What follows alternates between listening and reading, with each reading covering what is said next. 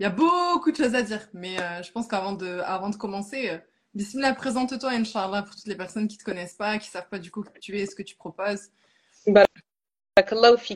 Alors moi, c'est Sameh. Je suis maman de quatre enfants. Il y a la petite Zainab qui a débarqué il y a deux mois. Donc si vous entendez des pleurs derrière, c'est le nouveau-né. Euh, alors initialement, moi, je suis enseignante.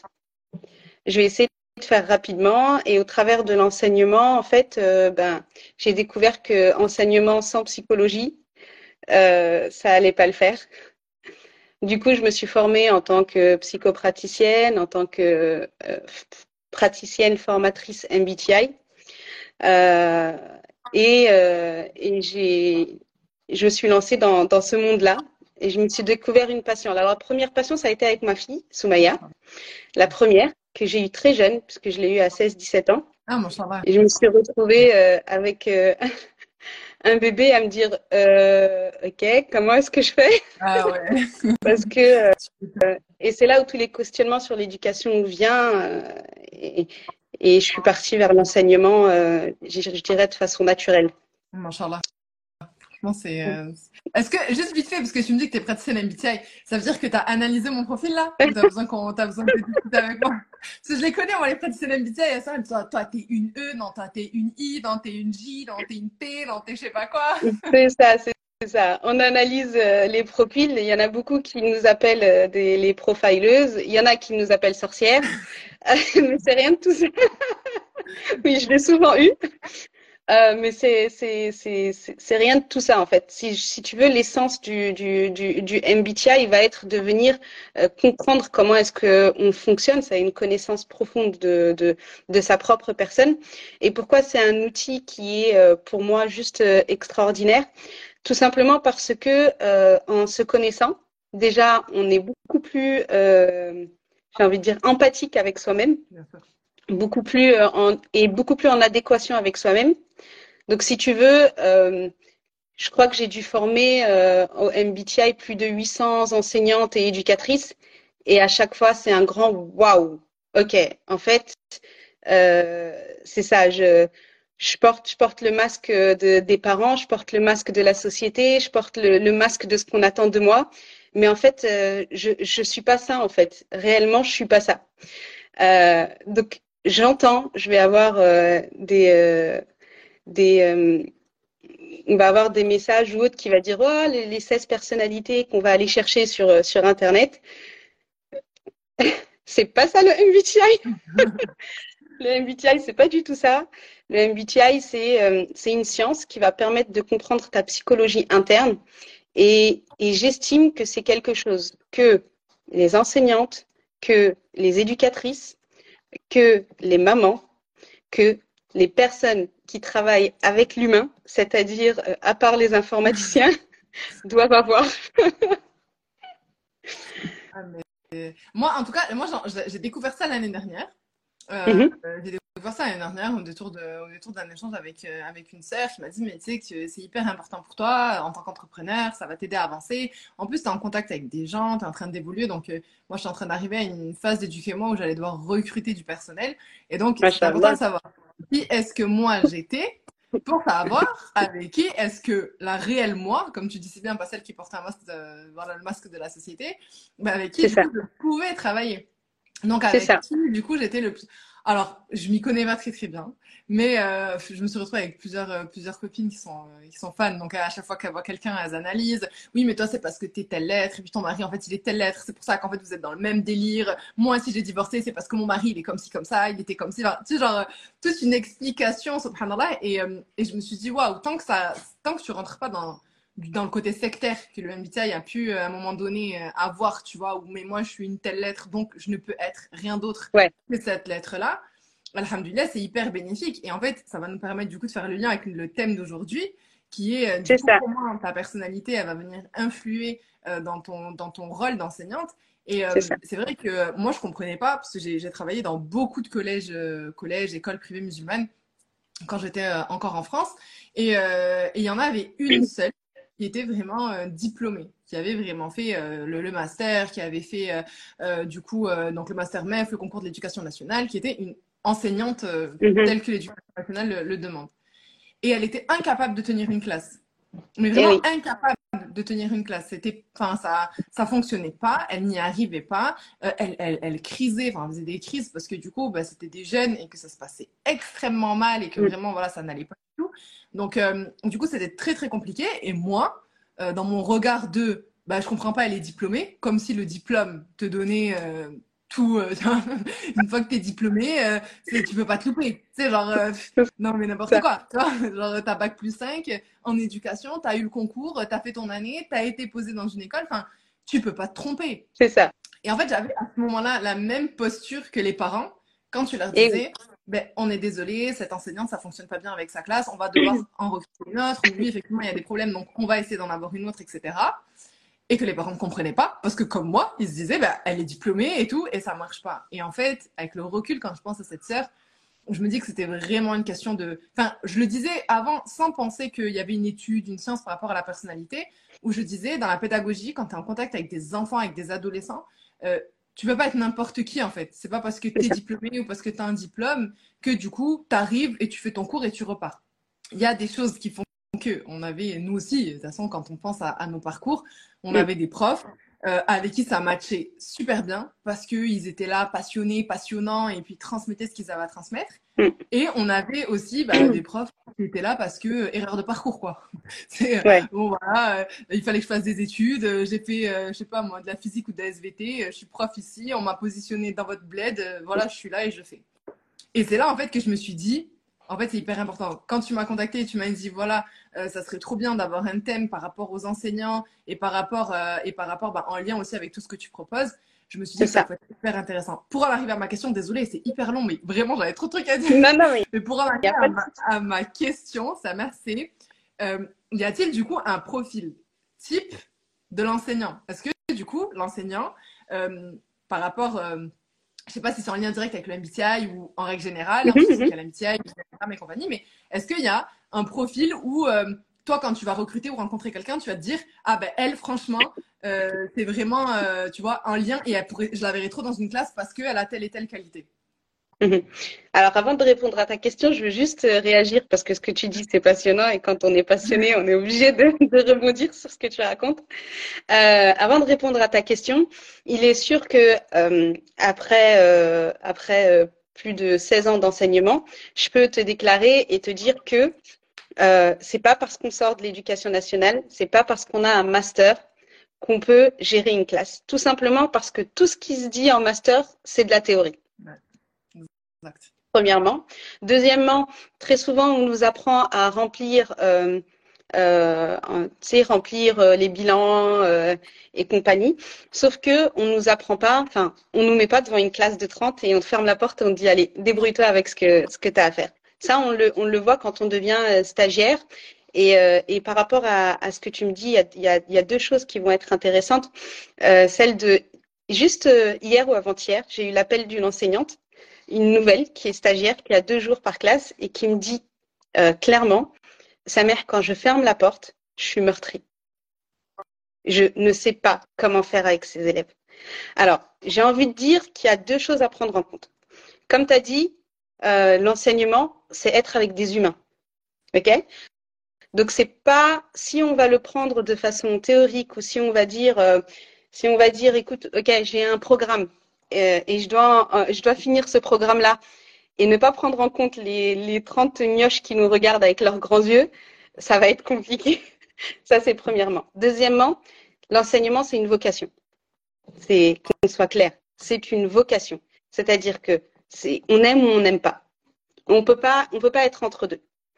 Et euh, pour le témoignage de beaucoup d'enseignantes qui sont passionnées et qui me disent euh, et qui me disent euh, Écoute, euh, moi, je, vois l'intérêt de la psychologie, je vois l'intérêt euh, euh, de, ce que tu peux apporter, sauf que, ben, en face, la direction, en face, les autres enseignants, et il y en a beaucoup, des enseignants qui restent dans l'éducation nationale simplement pour la sécurité d'emploi, mais qui ont plus, alors qui ont peut-être pas cette passion de base, ou alors qui l'ont plus et qui ne savent plus comment faire.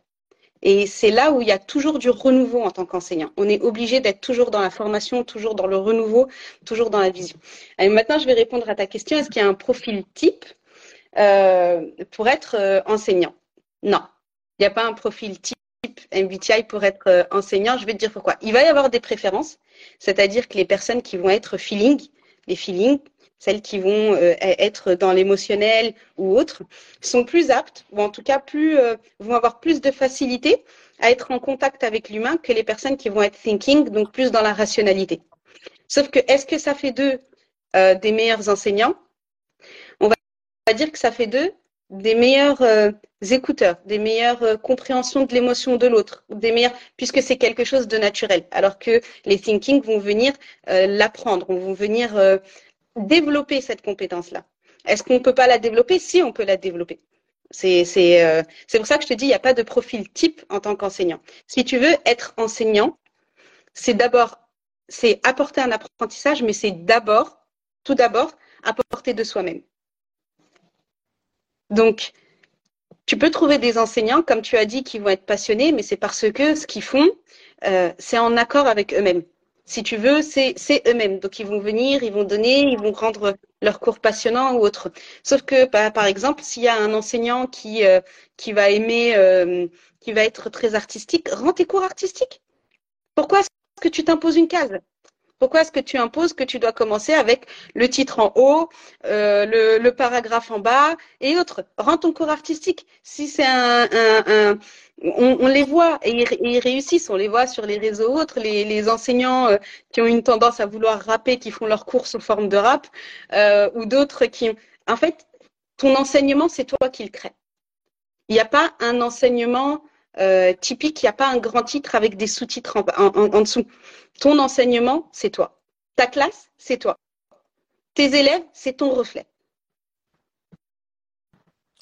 Soit, euh, J'ai même pas grand chose à dire parce que la vérité, c'est que quand, quand, je forme des enseignants, à chaque fois, je leur dis, je leur dis, les amis, euh, quand je présente les méthodes pour accompagner des enfants neuroatypiques, ils me disent, mais euh, je vais pas prendre mes élèves et les mettre sur un tatami et leur dire, allez, pendant une heure, on fait un cours comme ça ou pendant 30 minutes, etc. Je dis, oui, mais il faut accepter euh, de se dire qu'on va sortir des cases et on va sortir de, voilà, de, de, ce qui est déjà. Parce qu'en fait, à nous dire, oui, vous voulez coller des étiquettes sur la tête des enfants, vous voulez dire que lui, il a tel trouble, que lui, il a tel, il a tel caractère, tel truc. en fait, c'est vous qui avez une grosse étiquette qui dans laquelle votre tête elle est bloquée. C'est ça. Du coup, il se passe, se passe rien parce qu'on on reste en fait coincé dans, dans, dans, dans, cette façon de vouloir enseigner, dans cette façon de vouloir euh, partager finalement la science et donc à être bloqué dans cette façon de procéder, dans cette façon de faire, alors que nous-mêmes on s'en souvient. Enfin, en tout cas, à titre personnel, euh, je raconte souvent cette anecdote de, de, mon prof de bio. À force, Msine, on va finir par le retrouver. mais euh, mon prof de bio, quand j'étais au lycée, mais c'était le mec, genre, euh, on avait un lycée hyper high-tech, euh, des mm. vidéoprojecteurs de partout, alors qu'à l'époque, les vidéoprojecteurs, on sortait de la craie, quoi. C'était pas celui qui avait un, un, tableau avec un feutre, déjà, c'était un truc de fou. On avait tous des, des rétroprojecteurs, la salle de bio, c'était les tables en verre, on arrivait, on avait des microscopes, on aurait dit qu'on allait révolutionner le monde. Et lui, mm. il en avait, mais rien à faire. C'est-à-dire qu'il arrivait dans sa salle, parce que bah, c'était la salle de bio, donc on avait cours en salle de bio. Il allait, il s'asseyait sur une table en bois sur le côté. Il n'était même pas en face de nous. C'est bête, hein, mais on a tellement cette image de l'enseignant, il est devant et les élèves, ils sont en bas. Et je me souviens que je faisais mon cours en, me tournant ma tête comme ça tout le long. Tout le long, j'étais là parce qu'il était assis là. Mm. je me disais, mais frérot, bien, on a des dossiers et tout, on peut s'appuyer. Mets-toi devant, tu vois. Et en fait, on, on tournait la tête et il était plein d'anecdotes. Il nous faisait vivre son cours dès qu'il nous faisait découvrir quelque chose. Et il nous racontait, et j'ai des souvenirs, alors que c'était il y a 10 ans en arrière, mm. et j'ai des souvenirs qui me, enfin, qui me racontaient, non, qui racontent à la classe, mais c'était tellement. Euh, oui, mais c'est tellement, tu vois, c'est un, un, beau lapsus parce que tu as l'impression que c'était que c'est une, une relation, toi, à lui, quoi. Ouais, Et il racontait des, des, des, histoires et des anecdotes. Il nous disait, oui, euh, quand je suis. Ah, il y en avait plusieurs histoires, mais je n'en racontais qu'une aujourd'hui, parce qu'à chaque fois dans mes lives, je parle de lui. Mais euh, il racontait, c'était bête, mais il disait oui, avec mes garçons, elle avait que des garçons. J'espère qu'il te suit, j'espère qu'il te voit. J'aimais trop. il venait en vélo au lycée. Franchement, j'aimerais trop le retrouver. C'était trop gentil. Mais euh, il, il, il, racontait, il disait que lui, il était parti. Euh, il était parti euh, s'installer à Madagascar avec ses enfants pendant un an parce que ah, enfants parce que pour lui en fait euh, la meilleure école c'était l'école de la vie et que du coup il voulait que ses enfants euh, ils apprennent. Donc il est parti à Madagascar vraiment vraiment avec du coup ben, des je crois qu'on les appelait malgaches. Donc vraiment tu vois avec des malgaches autour d'eux et puis parler leur langue et ça vivait dans la costume et donc les enfants avaient la, pris l'habitude de marcher pieds nus mais tout le temps partout euh, ils mettaient jamais de chaussures. Jamais, jamais, jamais de chaussures. Qu'importe où ils allaient, ils allaient à l'école pieds nus, ils allaient faire leurs courses pieds nus. Enfin, c'était un truc hyper normal apparemment là-bas. Euh, donc si vous allez à Madagascar, prenez pas de chaussures. Mais en tout cas, il racontait ça et il disait que quand ils étaient revenus en France, ben du coup, euh, les, les, les, pieds des enfants, enfin même à lui je suppose, mais il parlait de ses enfants, il disait que les pieds des enfants avaient grossi. En fait, ils étaient devenus beaucoup plus gros et beaucoup plus durs. Plus musclés et voilà, parce qu'en fait, du coup, euh, le pied s'était adapté en fait à, au fait bah, qu'il n'y ait pas de semelle et qu'il n'y ait pas. Donc, euh, le pied, et c'était tout ça pour nous raconter que euh, du coup, notre corps était fait de façon à s'adapter à, s'adapter à notre environnement. Exactement. Et en fait, le fait qu'il raconte ça et que ce soit pas du tout un cours, tu sais, écrit, parce que l'année d'après, j'ai eu mon autre prof de bio. Bon, elle, elle me suit, donc je vais être gentille, mais je l'aime beaucoup. mais mon autre prof de bio en, en terminale, elle, c'était très, tu vois, c'était très académique, quoi.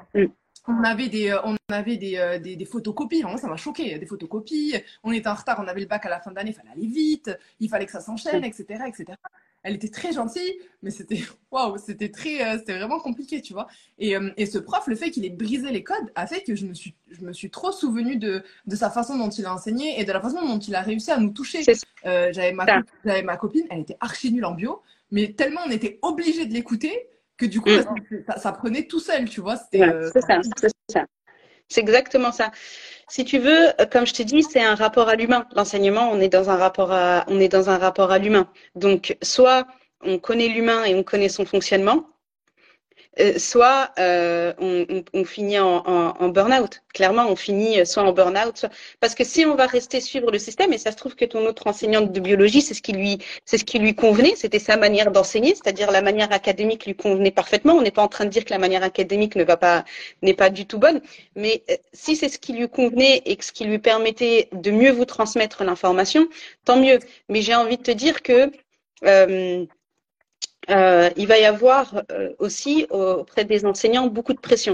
Pression, de l'académie, pression euh, de, la, direction, pression des parents, pression, pression. Alors que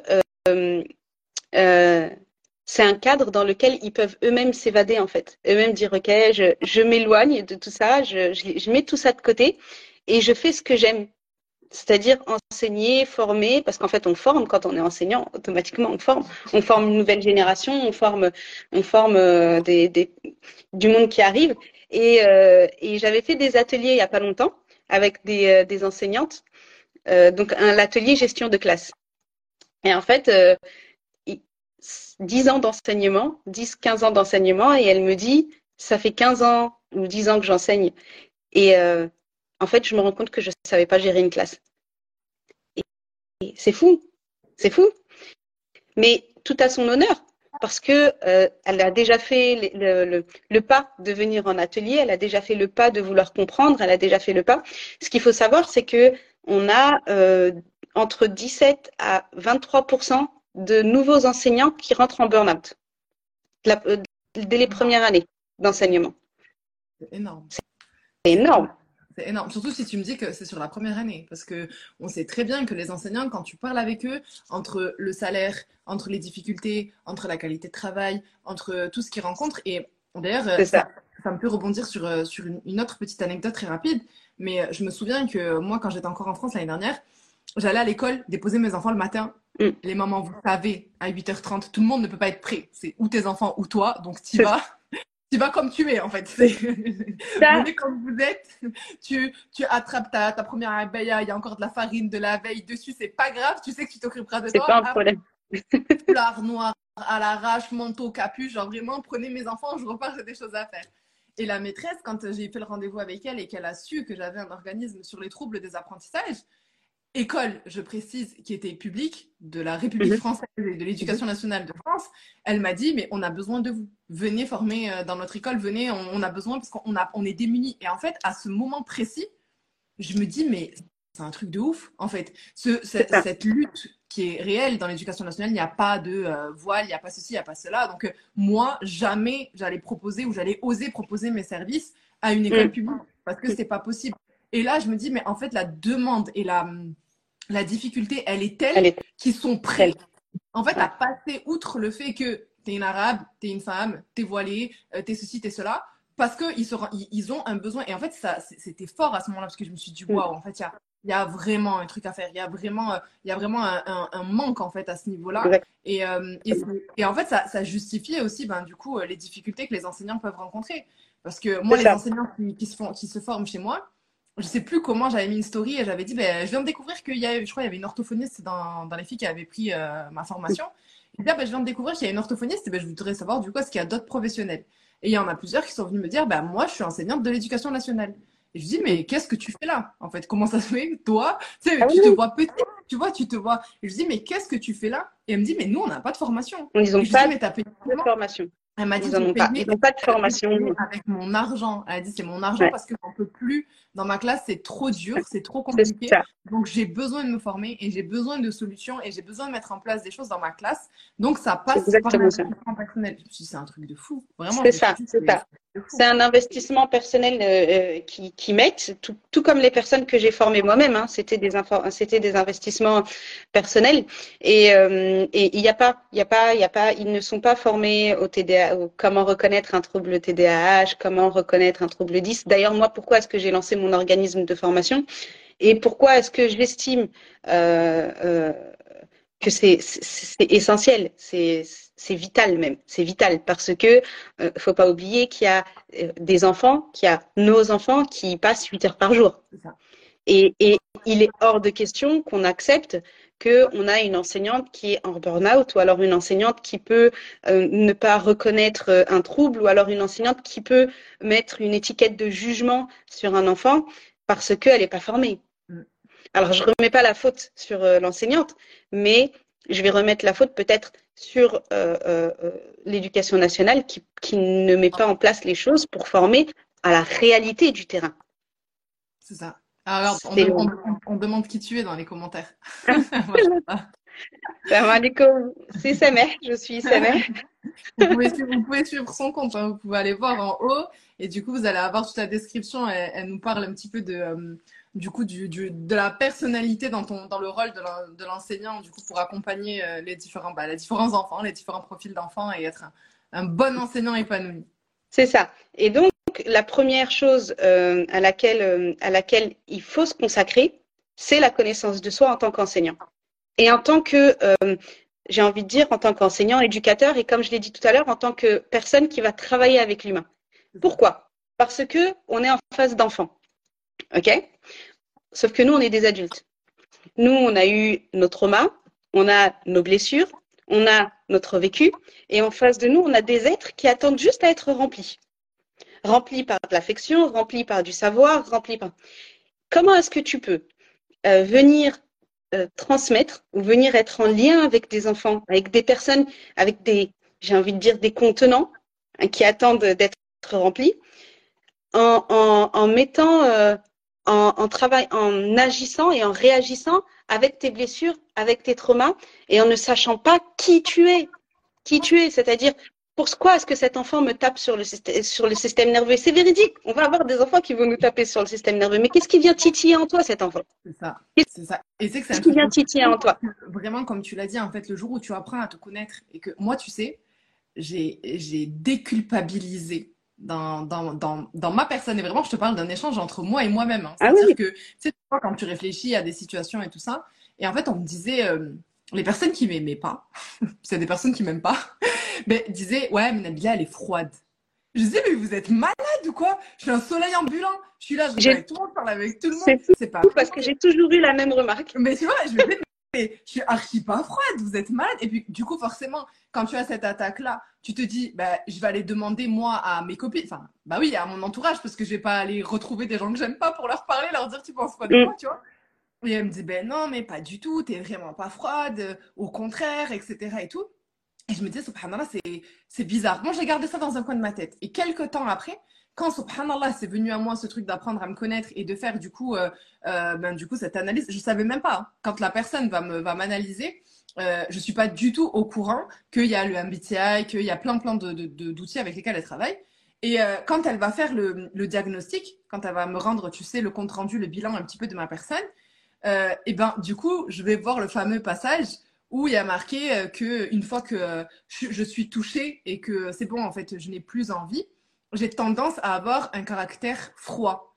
Et quand je lis ça, je me dis, waouh, mais c'est un truc de fou. En fait, moi, j'étais là en, train de me dire, mais je dois être froide tout le temps, dans tous les sens. C'est pour, euh, genre, les gens, ils doivent se dire, ouais, tu sais, je suis un glaçon, genre, je suis malaisante. Tu sais, j'imaginais, euh, tu sais, la personne, euh, tu sais, comme ça, là, tu vois, méchante, tendue et tout. C'est ça. Et en fait, ça m'a réconcilié avec moi-même. Mm. Et je me suis dit, ah ben ok, en fait, je suis comme ça. Et c'est comme quand tu dois collaborer avec des personnes et que tu dois travailler avec des personnes. Donc, comme je te disais en introduction du live, quand euh, j'ai dû commencer à recruter des gens pour travailler. Donc, tu n'es plus, euh, plus qu'une simple femme ou qu'une simple amie ou qu'une simple. En fait, tu deviens, moi, dans mon cas, en tout cas, je deviens la chef de l'entreprise. Donc, euh, je pense à l'intérêt de mon entreprise, mais il faut aussi que je pense à moi, avec qui j'ai envie de travailler et avec qui j'ai envie que ça se passe bien. Et, avec des valeurs communes. Mais le truc, c'est que les valeurs communes, c'est bien, et j'ai appris ça récemment avec une de mes expériences un petit peu compliquées, mais je me suis vraiment rendu compte que euh, tu peux avoir une très, très, très, très bonne amie. Tu peux avoir vraiment une, sœur de cœur, mais dans le travail, bah, ça peut être compliqué. Et dans le travail, exactement, ça peut ne pas matcher, tu vois. Et je me, suis dit, je me suis dit, waouh, mais en fait, c'est ouf, tu vois. Et le fait de le savoir et le fait de mettre des mots dessus et de me dire, ah ben, en fait, alhamdoulilah, tu vois je sais mm. que donc il faut que tu apprennes à faire la part des choses, c'est-à-dire que tu dois avoir ton leadership en tant que en tant que bah, professionnel dans ton entreprise, etc. Et après, tu es aussi, aussi pas aussi exigeante dans tes enfin personnellement quand c'est pour l'intérêt de mon entreprise, je suis pas aussi exigeante que quand c'est pour mon intérêt personnel, c'est-à-dire que mm. je vais être énormément patiente et ne pas relever plein de choses mm. quand ça doit être par rapport à moi. Mais par contre, dans le travail, tu as tellement de responsabilités que tu peux pas te permettre. Et quand j'ai poussé le truc et que j'ai essayé d'analyser la situation, il y a alhamdoulilah, il y a rappelé que bah, du coup que je m'y connaissais un petit peu en MBTI et que j'avais des copines, surtout des très, très bonnes copines très bien formées, et que je leur ai exposé la situation et que je leur ai dit écoutez les filles, si j'ai fauté, si moi j'ai été en tort, je veux que vous me le disiez, je veux que vous me le dites, je veux que vraiment euh, ce soit clair. Et elles m'ont dit mais non, en fait, tu n'es pas en tort et elle n'est pas en tort, il n'y a personne qui est en tort. Mm. Vous avez mm. juste pas des personnalités professionnelles qui peuvent matcher. Et ça, tu vois, c'est, ça décomplexe et vraiment ça te permet de déjà de développer ton leadership de façon beaucoup plus simple et de pouvoir en fait accueillir et et pour faire le lien aussi avec l'apprentissage, c'est que même en tant que formatrice, quand tu formes des personnes, euh, le modèle que j'ai dans ma formation, ben, j'ai des personnes qui s'en sortent, mais hyper bien, quoi. Tu les verras jamais, elles poseront pas de questions, ça sera des, ça sera des vrais moteurs parce que elles auront, elles auront compris et ça se passera très très bien. Et il y a des personnes pour qui c'est plus compliqué. Mais ça. tu sais que tu demandes en fait une certaine organisation, une certaine rigueur, une certaine détermination. Et euh, j'avais du mal avec ça. Moi, j'avais du mal. Je me disais, mais tu peux pas payer une formation, tu peux pas investir, qu'importe les prix que tu investis, tu peux pas investir dans une formation et ne pas aller au bout. Parce que moi, je suis comme ça. Moi, je fais un truc, je, je, je, lui laisse rien à la formation, je la désosse à la mort et j'y prends tout, tu vois. C'est intéressant, ce que tu, c'est intéressant ce que tu dis. Juste, je te coupe juste un petit instant. C'est intéressant parce que sinon j'oublie. Parce que moi, je suis une haine. Donc, mon, esprit est part et, fait des liens. Et du coup, je vais faire un lien avec autre chose et je vais, je vais oublier ce que je raconte, ce que je voulais dire. Que, que le fait que tu dises, en tout cas, moi, je fonctionne comme ça. Oui, toi, tu fonctionnes comme ça. Mais si tu avais l'outil MBTI, tu comprendrais pourquoi est-ce que l'autre fonctionne autrement. C'est ça. Exactement. C'est-à-dire que euh, si, euh, euh, si ta, formation va être d'une certaine manière et que par exemple tu vas avoir des personnes qui vont être feeling en face de toi, ils vont avoir besoin de ce côté humain. C'est-à-dire, on va avoir besoin de, te voir, d'échanger, et surtout si c'est des extravertis. Par contre, si tu as des, as des, des personnes qui sont introverties ou alors qui ont un, un, fonctionnement de pensée qui est autre, bah, c'est ceux que tu vas pas voir en fait. C'est ceux que tu vas pas voir. C'est ceux qui vont travailler, qui vont faire le, qui vont faire la chose et qui vont, venir vers toi. Euh, avec euh, les, éléments, les informations, sans forcément qu'ils ont besoin d'aide. Si tu veux, c'est pour ça qu'il est très intéressant, du coup, même pour toi, même dans le domaine de la formation, parce qu'on parle de l'enseignement, de pouvoir faire en sorte que la formation puisse correspondre aux différentes typologies. Exactement. Exactement. Et en prenant, conscience, en prenant, conscience, que tes apprenants ne sont pas forcément tous comme toi. Ils n'ont pas forcément tous la même rigueur, tous la détermination, tous la même organisation, euh, tous la même façon aussi de voir les choses, la même façon. Et, et c'est vrai que quand tu prends conscience de ça et que tu le comprends, donc là on parle de, on a pris l'exemple de moi en tant que formatrice dans mon organisme de formation, mais il faut aussi, euh, on peut très bien le ramener dans une classe et te dire, bah voilà, euh, un enfant, un enfant qui va avoir plus, qui va être plus organisé, moins organisé, ou même, tu sais, même sans aller jusque-là, rien que dans la fratrie. Juste, juste dans la classe, juste dans la classe, ok? Pousser un enfant introverti à vouloir parler, à vouloir participer. Tu sais, s'il y avait plus de parties, ou alors les remarques sur le bulletin, euh, bon élève, mais euh, on attend de lui plus de participation. C'est pas son besoin vital. Ouais, ouais. Non, mais c'est vrai. C'est pas son. Ça te permet de et j'avais une maman IEF qui se formait avec moi. Et quand je lui ai dit, euh, et, elle est introvertie et elle a des enfants extravertis, elle me dit, ils me sollicitent tout le temps, pourtant je leur fais les cours, ils veulent tout le temps sortir, ils veulent tout le temps euh, être en euh, ou être en extérieur. Et, et, et, je comprends pas comment est-ce que euh, moi je je suis pas comme ça. Et en fait, elle se remettait la, la, la faute sur elle-même. Je lui dis mais c'est simplement parce que tu es une introvertie. Et en fait, ton besoin vital va être de vouloir euh, repousser tout ça, te recroqueviller sur toi-même et venir, euh, et venir euh, rechercher en fait ton besoin, le fait que tu te recentres sur toi-même, le fait que tu sois avec toi-même, le fait que tu fermes la porte. Donc je lui dis en fait, c'est simple parce que les enfants vont te comprendre. Si tu dis aux enfants, écoutez, maman, elle a besoin maintenant, tout de suite, d'être seule, de faire le vide dans sa tête et de me recentrer sur moi-même, tout simplement pour qu'ensuite je puisse vous donner cette énergie que j'aurais regagnée. Donc je vais aller dans ma chambre et je souhaite pendant 30 minutes, 20 minutes qu'on ne me dérange pas. Et les enfants, ils vont être OK parce qu'en fait, naturellement, les enfants, ils respectent les besoins de l'autre. Oui, c'est clair. je ne sais pas si tu as remarqué, les enfants, ils sont OK quand on leur dit non. Quand un autre enfant lui dit non, je veux pas que tu prennes euh, mon jeu. Tu bah, sais, mais je me serais trop vexée, moi. Lui, il a rien à faire, il a inventé sa vie. il lui dit, ah, d'accord, en fait. Il dit, ah, d'accord, ok. Et nous, on regarde la scène avec justement nos blessures d'adultes et on regarde l'autre enfant, on lui dit, mais c'est pas gentil. Pourquoi tu veux pas lui, prêter ton jeu? Il y a eu aucun souci en fait. Les deux sont ok. Pourquoi tu te mêles ouais. Pourquoi tu cherches des histoires en fait? Je le sais l'enfant ne veut pas prêter, on ne prête pas. De toute façon, l'enfant ne connaît pas la notion d'égoïsme ou autre qu'après trois ans ou, plus. Donc ça, fait partie de la psychologie euh, de la psychologie humaine de la psychologie de l'enfant.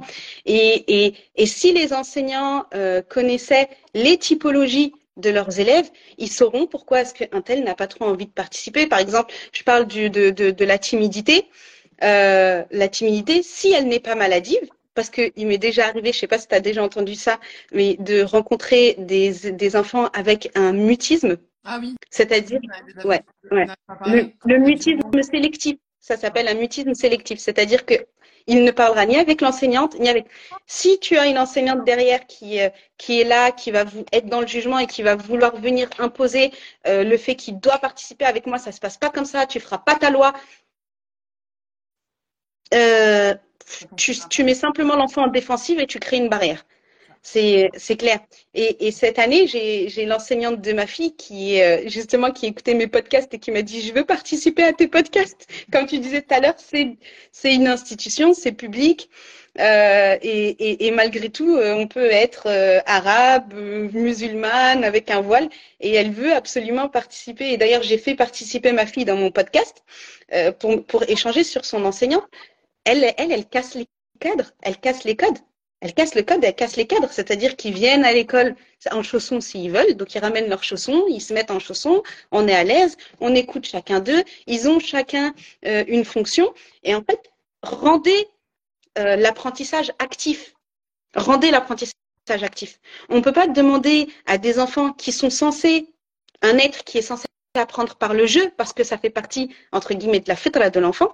Donc de fait de apprendre euh, euh, au, au, travers du jeu leur demander d'être assis pendant huit heures se taire et écouter un adulte parler. C'est Mais en fait, tu sais que tout Déjà, un extraverti, un extraverti, il va chuchoter avec droite, gauche, euh, il va se retourner, il va passer son temps à avoir des mots, c'est retourner en classe, euh, c'est autre. L'enfant sensitif, celui qui, qui apprend au travers de ses cinq sens, il va se balancer il va commencer à se balancer sur sa chaise, donc à qui on va demander arrête de te balancer, c'est dangereux, c'est l'introverti, ben, lui il est il est ok, il se renferme sur soi-même, mais si c'est un intuitif, ben, il n'est pas en train de faire de lien. Si c'est un sensitif, ben, il n'est pas en train d'apprendre au travers de ses cinq sens. C'est simplement qu'il n'osera pas le dire parce que c'est un introverti. Euh, l'enfant euh, feeling, il va vouloir avoir du lien avec son enseignant. C'est l'enfant qui va qui va faire un câlin à l'enseignant, ou alors celui qui déteste et qui lui crée, lui ouvre la guerre. Et après, on vient parler d'enfants perturbateurs, d'enfants euh, qui ne restent pas tranquilles, d'enfants qui truc. Ben, tu l'as simplement mis dans une position euh, euh, à laquelle il n'a pas eu d'autre choix que de s'exprimer de, cette façon. C'est fou. Franchement, c'est c'est ça. Il va y avoir euh, les enseignants qui vont stresser l'enfant parce que eux, c'est des J, donc ils ont besoin d'organisation, ils ont besoin que le truc soit souligné et autres. Si en face d'eux, ils ont un enseignant qui, qui, a, qui a une personnalité P, donc qui est fait à l'arrache, qui va euh, euh, pas forcément souligner, ça va les mettre sous stress et ils vont pas comprendre. Et l'enfant qui a un enseignant qui est euh, J justement cadré, hop, tout doit être fait par A plus B plus C, et que lui a tendance à être un P, donc faire les trucs à la dernière minute parce que c'est comme ça. On dit pas que c'est il n'y a pas une personnalité qui est mauvaise ou bonne, il n'y a pas une meilleure personnalité qu'une autre, il y a simplement un fonctionnement. Et c'est ça que je vais faire comprendre au travers du le MBTI. Le MBTI, c'est pas mettre des gens dans des cases. Au contraire, c'est comprendre l'autre, comprendre le fonctionnement de l'autre. Pourquoi? Pour acquérir plus d'empathie, pour acquérir euh, euh, euh, plus de connaissances et pour savoir qu'en fait, c'est OK. L'autre a son fonctionnement et c'est OK. Et moi, j'ai mon fonctionnement et c'est OK. Maintenant, on va venir voir comment est-ce qu'on peut matcher avec les deux. Non, mais c'est ça. Et, ah, et, en plus, tu sais, tout ce que tu racontes, ça me fait vraiment penser que euh, ce qui est hyper important, et ça, c'est en tant qu'enseignant, en tant que professionnel, en fait, à partir du moment où tu es en contact avec de l'humain, comme tu disais bien depuis tout à l'heure, c'est la science. La seule chose qu'il va y avoir de différent entre toi, une personne qui, qui, accompagne un enfant, qui a des enfants, qui a euh, une vie sociale, etc., pour qui tout se passe plus ou moins bien, c'est vraiment la science. Et, tu sais, même si je peux me permettre avec toute, en toute humilité de faire le lien avec notre belle religion, c'est que euh, le prophète Salem, il nous dit de toujours trouver 70 excuses à notre frère. Et des fois, quand on entend quelqu'un qui est pas content, qui dit ouais mais vas-y c'est bon, lui de toute façon il est toujours en retard, il en a strictement rien à faire, il s'en fiche complètement, c'est grave un manque de respect. Mais en fait c'est un manque de respect pour toi parce que comme tu disais tout à l'heure, bah, tu es peut-être un J, tu es peut-être quelqu'un de très organisé, très carré, très voilà, 15 euh, j'ai rendez-vous à 15h, je suis là, 14h45, euh, y a pas et, et, que pour toi une personne qui arrive en retard, c'est un manque de respect directement vers toi. Mais c'est mhm. pareil avec les enfants, c'est qu'on pense que en fait, il s'en fiche. Je lui dis qu'il doit mettre le titre en, rouge et le sous-titre en vert et le souligner, nanana. Il en a rien à faire. Lui, il est parti. Tu fais exprès, c'est pas possible. Exactement. Tu fais exprès. Et, et, nous, directement, on rentre en. Ok, il rentre en l'enfant rentre en confrontation avec moi. Il respecte pas mon autorité. Et cette notion d'autorité en classe, pour moi, elle n'existe pas. Ça s'appelle de la coopération. C'est parce qu'à partir du moment où il y a de l'autorité, il y a un dominant et un dominé. Oui, c'est ça. Ah, de toute façon, c'est comme dans le modèle dans le modèle d'enseignement, quand on te dit que est-ce que c'est de l'enseignant vers l'élève ou est-ce que finalement c'est quelque chose où on est dans, dans de l'échange Et euh, pendant très très longtemps, c'était ce modèle-là. C'était le modèle de l'enseignant, il est là et l'enfant, en fait, il est en dessous. Et euh, ce que l'enseignant, il veut transmettre, c'est de l'autorité. Mm. Donc, euh, il y avait cette, il y avait cette crainte-là dans, la, dans les façons d'agir. Après, alhamdoulilah, ça a évolué. Il y a eu des différentes pédagogies, il y a eu différentes façons de, d'enseigner, de voir les choses qui ont vu le jour et qui sont, qui sont très bien aussi. Mais Vraiment, le fait, de, se dire que, voilà, en fait, il faut apprendre à connaître ces enfants-là. Il faut apprendre. Et la différence, elle est exactement à cet endroit-là. Ce qui va faire de toi une personne, mais que tu sois enseignant, que tu sois parent, comme je dis à chaque fois, qu'importe. Mais la différence et ce qui va te permettre à toi, et je pense, je parle vraiment de façon égoïste, hein, c'est-à-dire ce qui va te permettre à toi de mieux vivre l'éducation que tu donnes à tes enfants ou de mieux vivre les échanges que tu peux avoir avec des parents, avec d'autres professionnels, etc. C'est de te connaître et de connaître les autres. Et c'est vraiment c'est vraiment là la clé parce que quand on te dit oui, moi, souvent, on, me dit ça dans les troubles des apprentissages, on me dit ouais, mais de toute façon, euh, euh, c'est trop facile. Genre, vous voulez mettre des étiquettes sur tout le monde. Mm. Euh, vous voulez que l'enfant, il soit 10 et qu'il soit TDA et qu'il soit HP et qu'il soit TDAHP et que ceci et que cela. Mais, moi, en fait, je vous demande pas, je vous dis pas ça. Même quand j'ai des parents qui me disent ben, moi, je veux pas faire de diagnostic, est-ce que c'est grave? Est-ce que c'est grave si je ne pose pas de diagnostic sur mon enfant? Ou sinon, si je fais un diagnostic et que ça coûte très cher et ça demande du temps, qu'est-ce que ça va changer dans ma vie? Et moi, je dis, je mais en fait, le seul truc que ça va changer, c'est que tu vas mieux comprendre.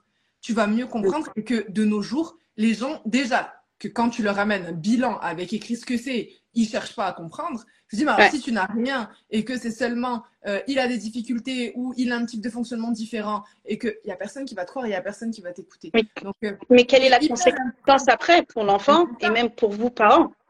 C'est ça la connaissance. La connaissance. Pour l'enseignant aussi, hein. parce que pour l'enseignant aussi, c'est compliqué. Moi, je le dis toujours quand je forme des classes. Là, j'ai formé une école euh, pendant les vacances de la Toussaint. Je leur ai dit parce qu'ils me disaient Ouais, mais c'est trop compliqué euh, d'adapter les méthodes à un enfant neuroatypique. Je dis Mais en fait, je t'explique.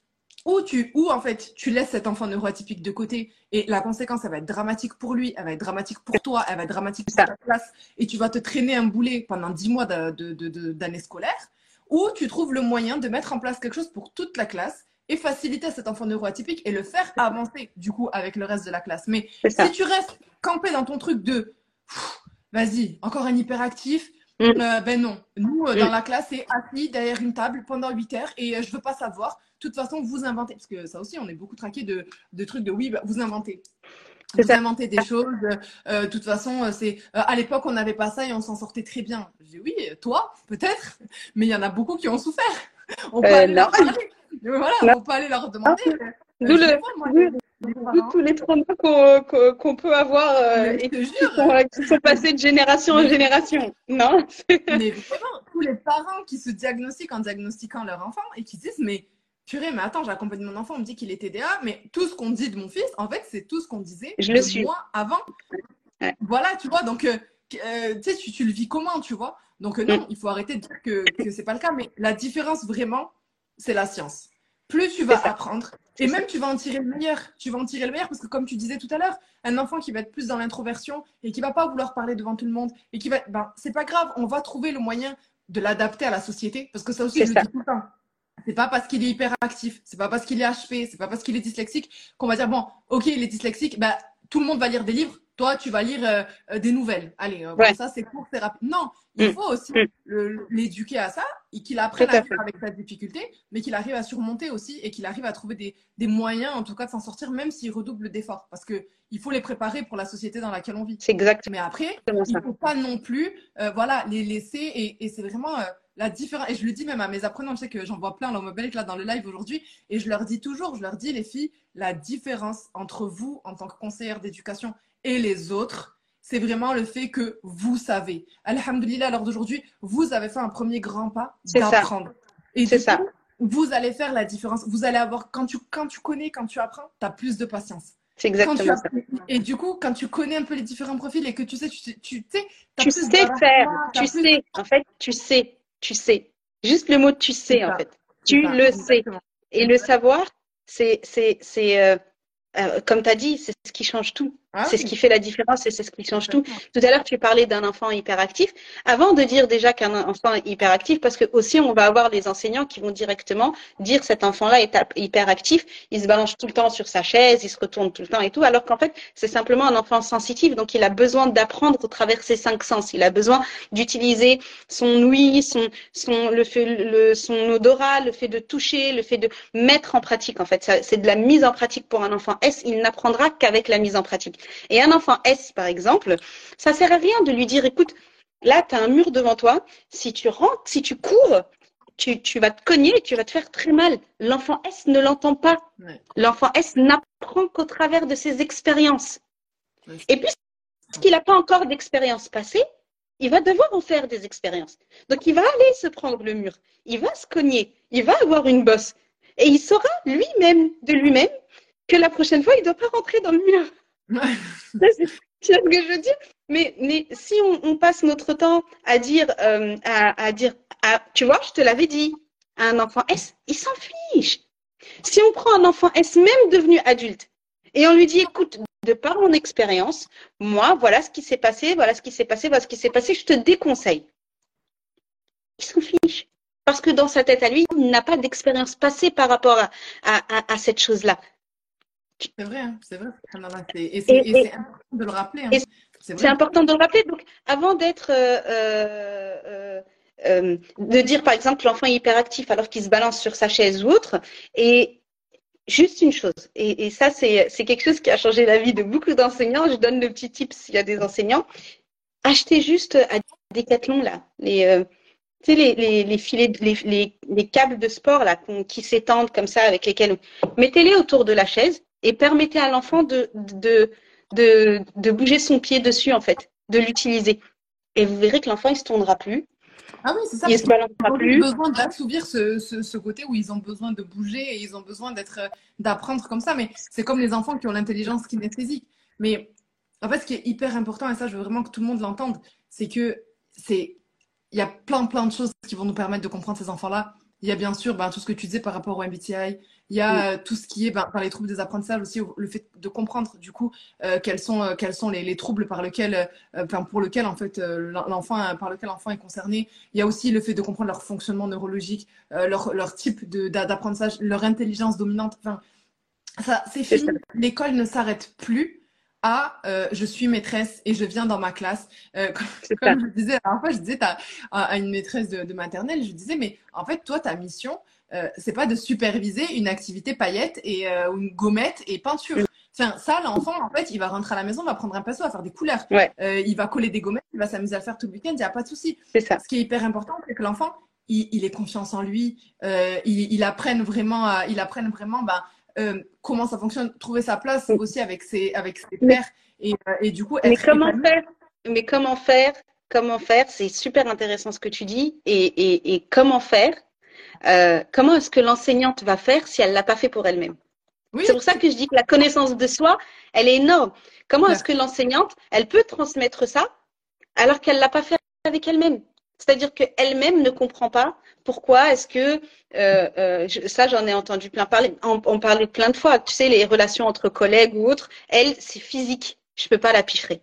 Mais en fait, mais en fait, si tu te connaissais, tu saurais. Si tu connais, si tu avais la, le MBTI, tu saurais bah, que du coup il y a peut-être pas, ou alors pourquoi est-ce qu'il n'y a pas ça? Et tu, et tu outrepasserais ça en fait. Tu outrepasserais ce, ce, genre de choses et tu comprendrais que dans les conflits entre enfants dans ta classe, il peut y avoir ce genre de choses et tu pourrais leur apporter cet outil-là. Si ouais. tu veux, moi, je, mais... je, suis formée au MBTI depuis euh, plus de dix ans. Euh, mes enfants, ils, parlent, ils parlent avec le MBTI, ils parlent avec les troubles, ils parlent avec, euh, euh ils parlent avec tout ça en fait. Et, euh, et mon mari, il est informaticien. Alors, mon mari, il me dit, moi, je suis A à Z. Comme tu veux, tant que tu me couvres, c'est OK. Lui, il ne cherche pas. Lui, il aime les robots. Il me dit, moi, je suis A à Z. non, mais c'est vrai, c'est. Bah, D'ailleurs, Soukaina qui vient d'arriver dans le live, je sais pas si, elle est encore là, mais c'est elle beaucoup en fait qui m'a initié à ça parce que pour la petite anecdote, on, était en train de tourner le, on était en train de tourner sa formation l'année dernière. Ça fait déjà un an. Et euh, on était, tu sais, on était enfermés du coup chez elle, on avait transformé son salon en studio d'enregistrement. Et euh, on était enfermés et puis tu sais genre je faisais des trucs et puis elle me posait des questions cheloues, tu vois, genre elle me disait ouais mais toi euh, t'es plus dans l'intuition ou euh, quand t'as quelqu'un qui te parle tu réagis plutôt comme ça ou comme ça? Euh, tu sais j'avais l'impression que c'était les tests là que tu avais dans les magazines à l'époque. Euh, Alors toi, oui. mais il faut comment... surtout pas faire les tests, les textes de l'extérieur comme les 16 personnalités ou autres parce qu'en fait la plupart du temps c'est votre apparent qui va qui va qui va apparaître en fait. Vous allez avoir votre apparence que vous voulez dégager pas ce que vous êtes réellement. Moi déjà il y a débat moi, déjà, il y a débat sur, euh, sur mon profil. Euh, J'ai été, euh, euh, je sais pas si on dit analyser, diagnostiquer ou je sais pas comment on dit. Mais a, pas... tu, es la seule, tu es la seule qui peut te diagnostiquer. En réalité, il faut que tu fasses une séance pour toi, sur toi-même et tu es la seule parce que la beauté et, et, la force du MBTI, c'est tous les questionnements que tu vas avoir avant de te dire, ah, je suis une extravertie, je suis une introvertie, je suis une S, je suis une N, je suis une T, je suis une F, tous les questionnements que tu vas avoir sur ta propre personne. Ma... Désolée, je rigole, il y, a, ma copine Sophia, elles sont toutes là aujourd'hui. Hey, il est 13h, vous travaillez 14h, vous travaillez pas, vous n'avez pas de gosse, vous n'êtes pas. Parce que donc, le gros débat était que euh, les professionnels qui m'avaient analysé pensaient que, enfin, pensent que je suis une extravertie là où je suis convaincue être une introvertie. Mais vraiment. Et, euh, et, du coup, alors, pour ça que qui met gros, gros Pourquoi est-ce qu'elle pense que tu es une extravertie alors que tu es convaincue d'être une autre? Pourquoi? Ben, je sais pas. Moi, par exemple, je sais que, tu vois, genre, par rapport à. Enfin, je sais que ça m'épuise d'être euh, d'être tu vois euh, au contact des gens de parler. J'aime beaucoup hein. je, je, je, suis très à l'aise à l'oral. J'apprécie euh, animer des conférences être dans des groupes et travailler avec des gens faire des collaborations. Le contact humain me plaît beaucoup mais m'épuise profondément. C'est à dire que je vais me retrouver et je vais être mieux quand je vais être avec moi-même. J'ai pas peur de partir enfin moi genre, mon rêve c'est de prendre mon sac à dos et de me barrer avec personne. Genre pas internet tu vois pas de gosse rien du tout et euh, je pars me retrouver, me recentrer sur moi-même et après revenir euh, plus en forme, tu vois. Et, mhm. euh, et ben, apparemment, il y, y, a débat. Il y a gros débat sur mon introversion, mon extraversion, on ne ah. sait pas trop. Alors, si tu veux, un, un introverti, très souvent, on pense qu'un introverti ne va pas dialoguer, ne va pas parler, ne va pas faire de conférences, de débats, de formations. Sauf qu'en réalité, l'introverti, quand c'est des sujets qui le passionnent, on ne le tait plus. Machallah. il sait plus se taire. C'est-à-dire que si, euh, euh, et, et, ça c'est intéressant pour les enseignants, s'ils ont un, un, élève euh, introverti et, et qui veulent le faire parler, trouver son sujet passion. Vous allez lui dire, c'est toi s'il te plaît, c'est bon, ça y est, c'est ok, j'ai compris. Et il peut être, il peut être, oui, il peut être tout à fait, tout à fait social, l'introverti, c'est clair, c'est clair. Il y a, tu es, j'ai envie de dire, euh, c'est quelque chose que tu peux que tu peux savoir au travers de toi. Et justement, c'est exactement ce que je, disais. Tous ces questionnements que tu vas avoir sur ton introversion ou ton extraversion va venir dire, bah pourquoi? Pourquoi est-ce que tu choisirais l'introversion? Pourquoi l'extraversion? Et c'est surtout dans la petite enfance, parce qu'en réalité, le, notre typologie de base, c'est entre nos 0 et 10 ans. De 0 à 10 ans. Donc, reviens en arrière et essaye de voir entre 0 et 10 ans, comment est-ce que tu étais? Parce qu'il est possible que tu aies pu développer un grand pan de l'introversion, comme il est possible que tu aies pu développer un grand pan de l'extraversion. Si tu veux, les, les, euh, à un certain moment, le, les, notre typologie, on va avoir notre typologie de base et ensuite on va avoir ce qu'on va venir développer. Et ça, ça va être automatique parce que nos parents, dans un premier temps, n'ont forcément pas la même typologie que nous. Donc on va aller développer la typologie que nos parents demandent donc que nos parents attendent, que nos parents ont en fait, que nos parents vont avoir, on va venir le développer puisqu'on les côtoie tous les jours. Et ensuite, petit à petit, on va changer selon la société, le fait qu'on rentre à l'école, le fait qu'ensuite on rentre dans le monde du travail et autres, on va venir développer. Sauf que comme je dis, c'est du développement. C'est pas notre typologie de base. C'est pas notre typologie de base. On va venir développer des pans. Et, et en règle générale, à partir euh, de 40 ans, on aura développé tous les pans, on aura développé tous les, toutes les autres préférences. En Ambichat, on les appelle les préférences. On va venir développer les autres préférences. Et c'est pour ça qu'à 40 ans, on dit en islam, c'est Sen Tu vois ce que on est arrivé, on a développé euh, et bien sûr, il va y avoir aussi euh, dans, ce développement-là le fait, les, les, les blessures qu'on a eues, les traumatismes qu'on a eus, les choses, ça va venir travailler tout ça. Mais en règle générale, à 40 ans, on va avoir Sen parce que on a développé euh, tout ce qui ne nous appartenait pas de base et on revient à notre typologie de base, en règle générale, à ce moment-là. D'où le fait que Bon, il y en a beaucoup dans la, science du, du, du helm, parce qu'on appelle ça el Donc, il y a beaucoup de savants euh, euh, musulmans et autres qui ont parlé de el et qui ont dit, bah, si on vient voir au niveau des prophètes, euh, on va voir que euh, euh, Allah a donné le wahi différemment à chacun des prophètes par rapport à leur façon d'être. Ouais, c'est vrai, subhanallah. C'est vrai que euh, non non c'est vrai que subhanallah c'est c'est un truc de fou même quand tu comme tu dis en fait quand euh, quand tu lis du coup des les histoires prophétiques ben, du coup tu, tu ne les vois plus de la même façon parce que tu te dis bah subhanallah en fait c'est parce qu'il avait plus tel comportement et même parfois sans aller jusqu'à la religion. Euh, quand quand tu sais nous dans l'éducation ce qu'on dit c'est que tu reçois une éducation de tes parents et toi quand tu deviens parent tu as trois choix en face de toi. C'est euh, où tu reproduis exactement l'éducation que tu as reçue parce que pour toi c'est la meilleure et que du coup c'est comme ça que ça doit se passer. Ou mhm. à l'inverse, tu renies complètement et, euh, et vraiment tu, tu, décides que tu ne veux absolument plus euh, faire partie du coup de cette, de, cette, bah, de cette façon de voir les choses et de l'éducation que tu as reçue. Ou sinon, tu prends le bien et tu délaisses certaines choses que tu vas du coup toi euh, améliorer. Et donc en fait quand tu vas recevoir cette éducation de tes parents, quand tu es quelqu'un qui est convaincu que tu es la meilleure éducation mais que je sais pas parfois ils ont été peut-être un peu trop virulents avec toi, un peu trop durs avec toi, un peu trop ben le fait de te dire mais punaise mais je suis en train de devenir pareil. Qu'est-ce que euh, comment est-ce que je suis moi finalement? Est-ce que je suis vraiment comme cette personne-là? Est-ce que euh, j'ai vraiment, je vais donner la même chose, je vais reproduire finalement ce qui a déjà été reproduit euh, bah, de ma mère à moi ou de ma grand-mère à ma mère, de mon arrière-grand-mère à ma grand-mère, etc., etc. donc, est-ce que je vais rester dans, dans, dans ce cercle-là de par ma personnalité, de par ce que j'ai envie en fait de transmettre, de transmettre à, à, mes enfants? Et donc le fait de comprendre et de te dire, ben, tu as des différences. Donc ça t'aide aussi. Ça te permet de te dire, ben, voilà, je, je suis différente moi dans ma façon de faire, dans la façon que je vais avoir de communiquer, dans, dans mes réflexions aussi. Euh, comme tu dis si bien, dans le fait aussi d'être équilibré, en fait. Mm. Le fait de, ok, je suis peut-être une extravertie euh, qui a développé beaucoup d'introversion. Je suis peut-être euh, vraiment, euh, tu vois, une personne très carrée, très, mm. très voilà, il faut que tout soit bien fait, etc. Mais quand même, j'arrive aussi à accepter ben, quand il se passe des choses qui ne sont pas entre mes mains, des choses que je n'arrive pas à faire. Donc, aussi le fait de revenir là et de s'équilibrer, alhamdoulilah, ça permet aussi de, de voir les choses différemment et d'éduquer et d'éduquer euh, les enfants différemment, subhanallah.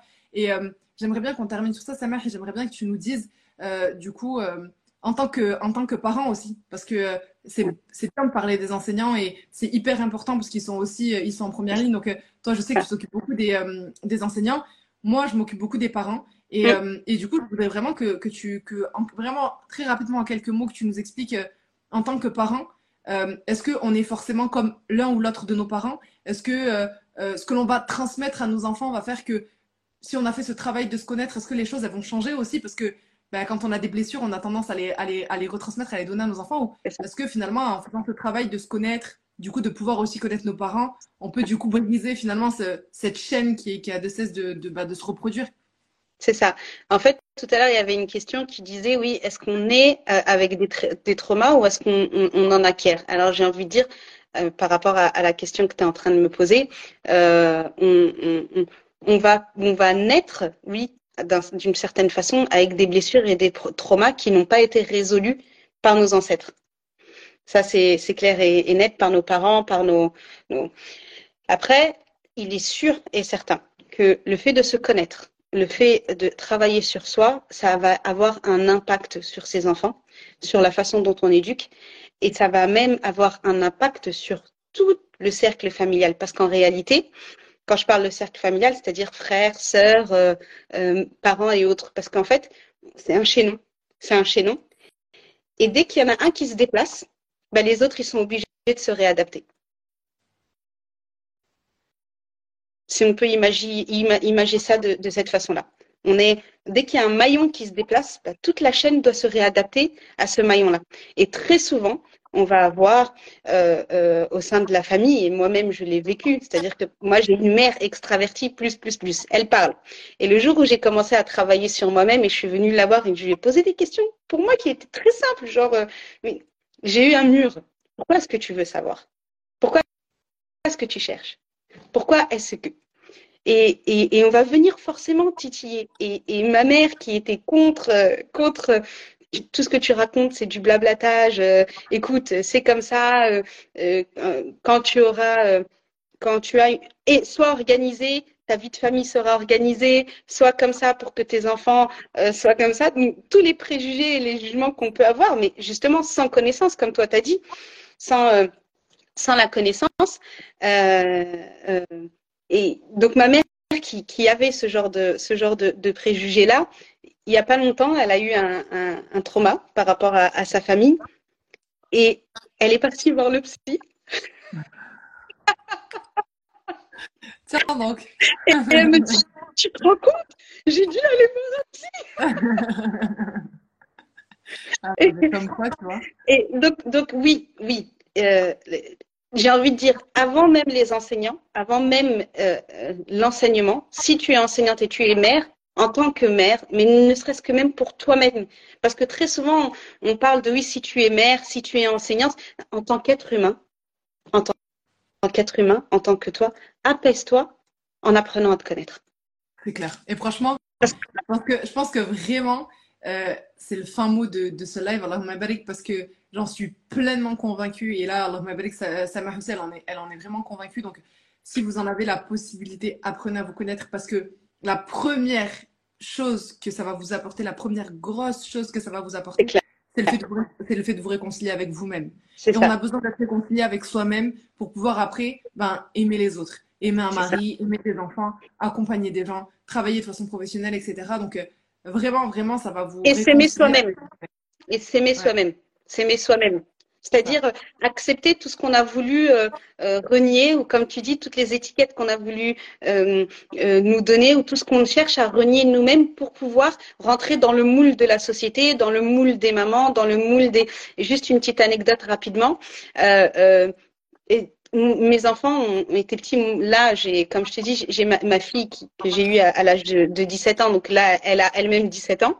Et elle-même parle MBTI, c'est-à-dire que maman, il y a cet enseignant-là, je pense qu'il est telle typologie. Comment est-ce que tu penses que je peux arranger Parce que la façon, la typologie que tu as va venir euh, euh de, euh, te donner une façon d'enseigner qui va être différente. Et donc, quand les enfants connaissent les MBTI, ils vont savoir s'adapter à leur enseignant, alors que c'est le contraire qui doit être, mais c'est génial aussi. On est OK aussi, c'est OK. Et du coup, euh, mes enfants, quand ils vont dans un parc, je les laisse.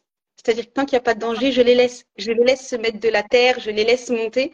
Et en fait, euh, une fois, mon fils, qui justement, c'est un, un S, donc il a besoin de bouger et il bougeait énormément, euh, il monte donc de l'autre côté du toboggan et il y a une, dame à côté de moi qui savait pas que c'était mon fils et qui me dit voilà c'est quoi ces parents là qui euh, font pas apprendre les règles à, à leurs enfants?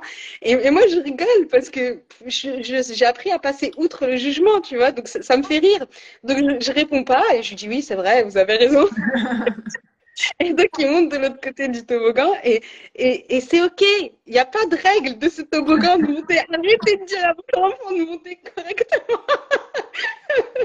donc, il monte dans le toboggan de l'autre côté et il arrive, il arrive en, en haut et heureusement que c'est de la mousse en bas parce que là, je vois mon enfant, je me dis, il va essayer d'attraper la barre, essayer de descendre et autres. Et non, mon enfant, sans aucune limite, il crie Superman et il se jette. Et tu vois ah oui, d'accord. tu vois, déterminé. Et, et, moi, j'y vais et elle me regarde et me dit C'est votre enfant Genre, depuis tout à l'heure, je parle sur toi. bah ouais, c'était le mien en fait. L'enfant, il s'est assis parce que c'était de la mousse en dessous. Donc, il s'est assis et il a rigolé, quoi. Tu vois, moi, j'ai volé 10 secondes. Ah non, là, c'est fou. Et c'est vrai que ça complexe, en fait. Et, et, en fait, euh, si je n'avais pas fait ce truc de connaissance de soi, j'aurais été comme la dame à côté. C'est-à-dire, non, monte euh, correctement, monte au travers des barreaux. La règle, c'est comme ça. En fait, c'est des règles, mais que l'humain a créées, mais que l'enfant n'a pas. et il ne faut pas lui mettre. Il faut pas lui mettre. C'est clair, subhanallah. Bon, en tout cas, franchement, ça m'a fait pour, euh. Je te remercie. Avec grand plaisir. Franchement, c'était hyper riche. Donc, euh, Inch'Allah, il y aura un replay. Euh, pour toutes celles qui ont des questions, on a vu passer des, petites questions ici et là. Vous pouvez contacter sa mère sur son compte ou moi directement sur mon, compte. Et on Avec pas plaisir. Est-ce que tu as quelque chose à ajouter? Oui, on n'oublie pas qu'il y a un jeu concours dans lequel on est partenaire avec, avec Nabila euh, pour les enseignantes, les éducatrices de l'enseignement, les mamans en IEF, euh, où vous pouvez jusqu'à dimanche euh, gagner votre formation MBTI. Donc, vous vous formerez avec, avec moi. donc, n'hésitez pas, n'hésitez pas à y aller, n'hésitez pas à moi, je suis une NT, donc euh, j'avais besoin de mettre une petite charade, un petit quelque chose. donc jouer, jouer au jeu concours, ça me ferait un, plaisir que qu'une d'entre vous gagne gagne la formation et le tirage au sort sera dimanche. En tout cas, Barakallahu Fik, euh, Fik, ça merci à toi. Euh, les filles, participer. La charade, même, c'est un petit peu technique il y a moyen de, il y a moyen d'arriver. Et puis, au, au final, bah, vous gagnez la fameuse formation MBTI euh, pour toutes les personnes qui posent la question de dire bah, comment on fait pour apprendre à se connaître, comment on fait pour apprendre à se connaître, pour connaître les autres aussi. Ben, machallah, cette formation, elle va vraiment vous permettre d'y voir plus clair, euh, d'y voir plus clair pour vous, pour les personnes que vous avez autour de vous, pour vos enfants, euh, pour l'éducation que vous donnez à vos enfants. Et si vous avez des questions, vous avez nos comptes Instagram, donc vous nous contactez, il n'y a aucun plaisir.